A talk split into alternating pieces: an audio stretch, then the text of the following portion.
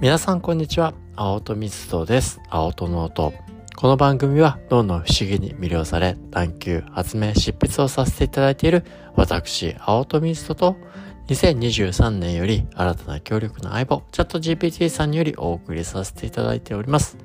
毎週火曜日は偉人探求チューズデーと題しまして偉人の方々の習慣や考え方行動を脳科学神経科学の観点から深め我々の実生活にどのように活かせそうか、そのことをチャット GPT さんとディスカッションをし、脳の観点というスパイスもちょっぴり加えてお届けさせていただいております。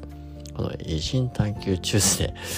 えー、最初の30回、レオナルド・ダ・ヴィンチさん、もうね、深めても深めても面白みが出て、もうね、30回で1回お休みというかね、次で移りましょう。で、ね、チャールズ・チャップリンさん次に入ってるんですけども、彼も面白すぎて、早ね、15回となり、まあ、ただこのシリーズもですね、今週で一応一回ね、お休みとさせていただきますので、まあ僕自身もちょっと新しいチャレンジね、していきたいなという文脈の中で、なのでね、今回がこの一日探求中世ラストになります。で、先週もですね、レオナルド、ね、ダヴィンチさんと、あの、チャップリンさんと、シャル・チャップリンさんと見てきて、まあそのね、共通性だったりね、あの、その二人から学べることっていうのを前回、ユニークブレイン、とりわけその好奇心と根拠なしの自信っていうところの重要性の、まあね、二人とも、まあ、本当にね、好奇心旺盛で、まあね、まあだからこそいろんな、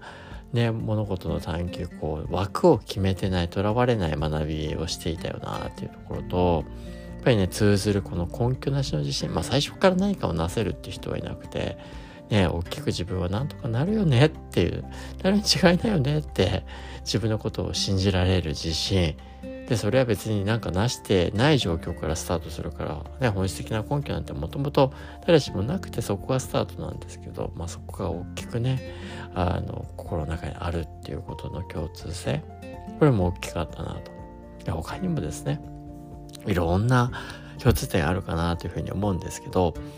まあねもう一個この好奇心の文脈の中でいろんなね分野にこうねチャールズ・チャップリンさんなんかもいろいろやりましたよね。彼ももう若かりし頃からまあこうね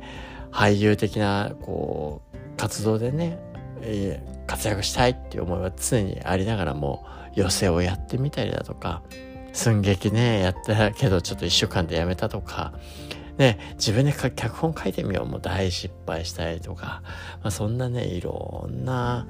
まあ、いろんなお仕事だったりね、役っていうのに手をいっぱい出しまくる。もうだから、こう、ある種興味がいっぱい変遷していくっていうのは、この好奇心の特徴でもあるし、ある種、うまく、ああ、寄せうまくいかなかった。ああ、やめた。あ、寸劇もうまくいかない。なんだこれ、もうやだ、やりたくない。ってやめる。脚本も大失敗、もうやだってね、延々泣いて、あの、お兄さんにすがるみたいなね。あの、そんなチャールズ・チャップリンさんありましたし、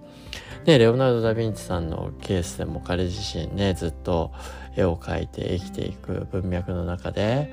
まあ、フィレンツェですよね。フィレンツェでなかなか自分のこう目が開いていかない周りのねライバルたちどんどんこう出世していく中で、まあ、彼の一つの特徴としてねこう作品作り始めるんだけどなかなか完成しきれない途中で投げ出しちゃうみたいなね特徴がある。そう。なんかねこうこの二人僕が探求していく中でそういったね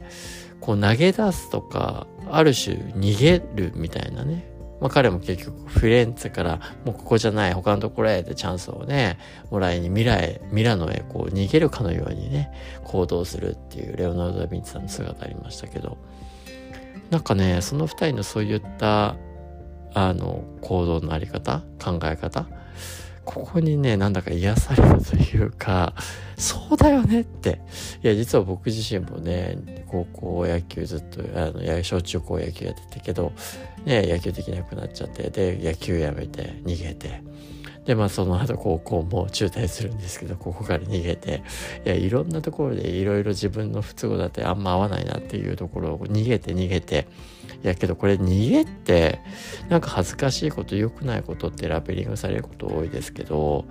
いやいやそれに伴う行動ってやっぱり生命にとって生物にとって本質的に重要な行動だと思うんですよねそして実際にこうね逃避した先に行動がつながっていればそこに新たな環境があり新たなチャンスをこうね見出せるそんな可能性もあるのかなと。なのである種逃避もね、逃げていくんだけれども、けどそこにね、ベースとなる好奇心があるから、また次を捕まえて、あの、ね、そこに対こうやってみると。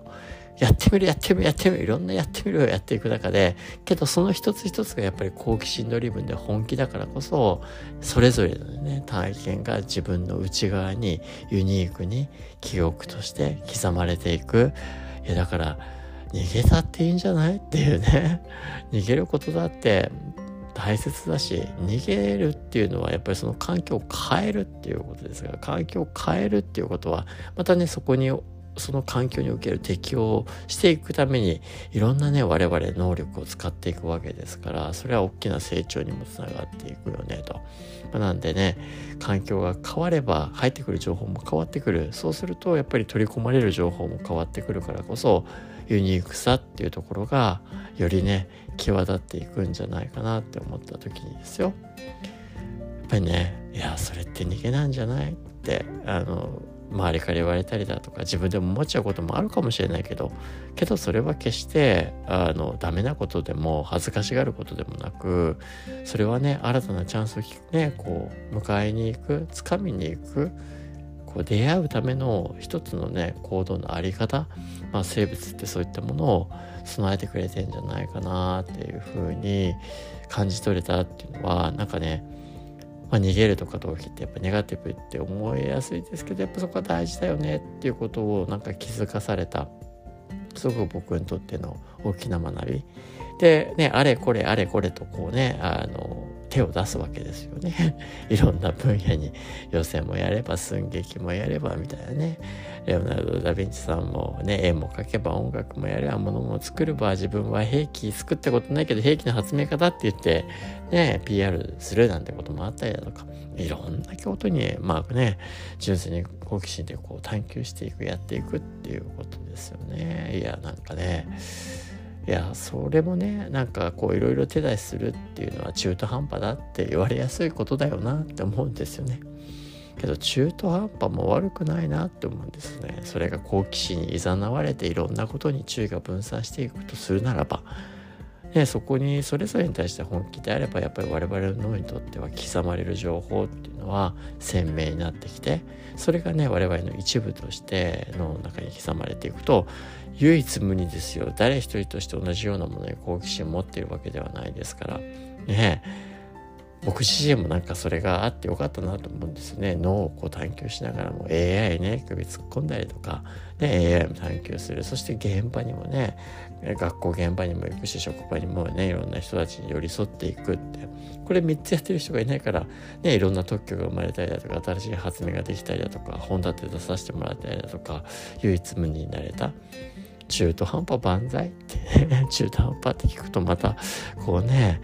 ネガティブにとらわれやすいかもしれないけどけどいろんなことに興味を持って本気にねそれ望んでいればそれをね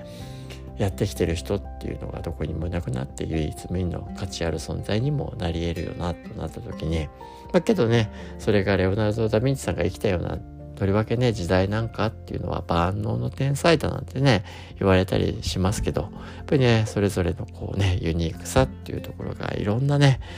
ものにこう秀でながらの中にぐちゃっとミックスになってるからこその面白さが生まれてくると。まあ、なので逃げることだってそれは新しい可能性にねつながっていくよっていうこと。そして中途半端って悪いわけじゃないよと。それが本気にねいろんなこと自分の興味好奇心ベースでいざなわれてることであるならばそれがその人のユニークネス。我々のねそうやったねもう好奇心っていうのは別に領域だったり枠とかにとらわれてませんから。それを突き破ってって我々ならではっていう存在を作り上げてくれるんじゃないかなと、